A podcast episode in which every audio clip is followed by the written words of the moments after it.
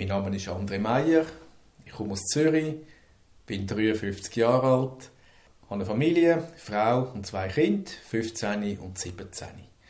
Meine Hobbys sind äh, Skifahren und ich bin Mitglied der aktiven Feuerwehr bei uns im Dorf. Mit noch ein paar Zusatzrollen dort. Beruflich arbeite ich in einer Grossfirma in Zürich und in Bern. Ich habe dort lange eine Abteilung geleitet mit etwa 200 Mitarbeitern momentan bin ich in einer Führungsrolle, aber ohne direkte Personalverantwortung. Zum Stottern.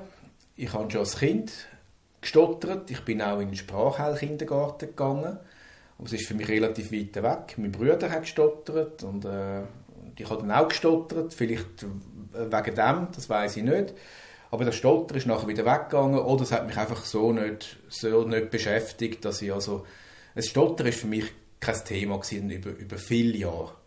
Dann erst nach, nachdem ich 40 war, äh, ist ein Stottern vor allem im beruflichen Umfeld bei mir wieder auftaucht.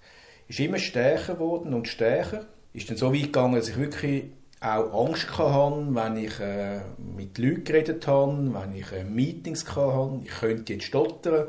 Und vor allem auch, weil ich dort in dieser Personalverantwortung war, ist, also, also sind meine Gedanken gewesen, was denken meine Mitarbeiter über mich, wenn sie einen stotternden Chef hat. Das geht ja nicht. Und somit habe ich dann wirklich versucht, das Stottern sehr, sehr stark zu verhindern, was dann eben gerade das Gegenteil bewirkt hat, dass ich dann nur noch mehr gestottert habe. Und das war ein Teufelskreis, gewesen, wo ich irgendwann einmal dann wirklich nicht mehr selber rausgekommen bin. Und da hat es die Situation gegeben, meinem Kind, dass äh, mein Sohn auch zu einer, Logopä also zu einer Logopädin gegangen ist, weil er undeutlich geredet hat. Und dann habe ich mit der kurz über das Stottern geredet. Und dann hat sie mir eine Stottertherapie empfohlen, zu machen. Dann habe ich aber gedacht, nein, ich brauche doch nicht eine Therapie, ich bin ja nicht krank. Ich habe noch nie im Leben eine Therapie gehabt. Ich habe dann auch die Adresse vom Therapeut über Monate mit mir herumgetragen. Aber irgendwann einmal wirklich ist dann für mich das grösste Problem von meinem Leben geworden, das Stottern. Ich habe Tag und Nacht nur noch an Stottern gedacht. Es, es hat sich alles nur noch um Stottern gehandelt für mich. Und weil ich das vermeiden kann, dass ich dann wirklich mich auch äh, bei dem Therapeut angemeldet habe, dann per E-Mail, weil ich nicht telefonieren weil dann würde ich ja stottern.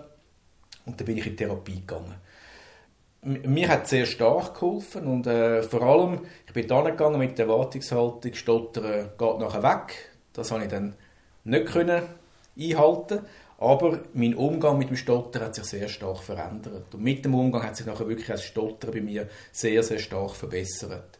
Und mit dem Umgang meine ich, dass Stottern nicht mehr das grösste Problem ist von der Welt für mich. Ich kann jetzt auch akzeptieren, dass ich ab und zu stottern tue. Ich mache mir auch sehr, sehr wenig Gedanken. Früher auch, wenn ich irgendwie einen Auftritt hatte, eine Präsentation und ich habe gestottert, dann habe ich mir sofort überlegt im Nachhinein, uh, was haben jetzt die Leute über mich gedacht, weil ich gestottert habe. Und heute stottere ich immer noch ab und zu, aber ich mache mir die Gedanken nicht mehr, was denken jetzt die Leute über mich, weil ich gestottert habe. Also wirklich, ich habe sehr stark können am Umgang mit dem Stottern arbeiten, meine Einstellung zum Stottern verändern, Stottern akzeptieren, auch nicht versuchen, Stottern zu verhindern, weil das ist bei mir ein Teufelskreis, dann wird Stottern einfach stärker.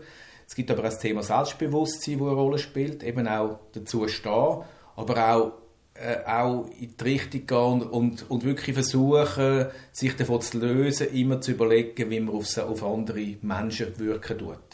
Und da habe ich auch eine Entwicklung können durchmachen, dass ich heute viel, viel, also viel mehr mich selber kann sein und nicht ständig überlegen tun, äh, wie ist jetzt die Wirkung, die ich jetzt auf andere Menschen habe und ich muss mich da jetzt zwingend anpassen. Weil dort habe ich auch gemerkt, das tut bei mir das Stottern verstärken, wenn ich immer möchte irgendwelche Erwartungshaltungen erfüllen, wo ich mir selber prinzipiell einbilden tue, dass, dass die an mich gestellt werden. Ja, und jetzt bin ich in einer Situation, wo ich mit dem Stottern gut umgehen kann. Ich stotter immer noch. Es wird wahrscheinlich auch nie hundertprozentig weggehen. Aber das Wichtigste für mich, es tut mich und mein Leben und meine Lebensqualität überhaupt nicht mehr beeinflussen.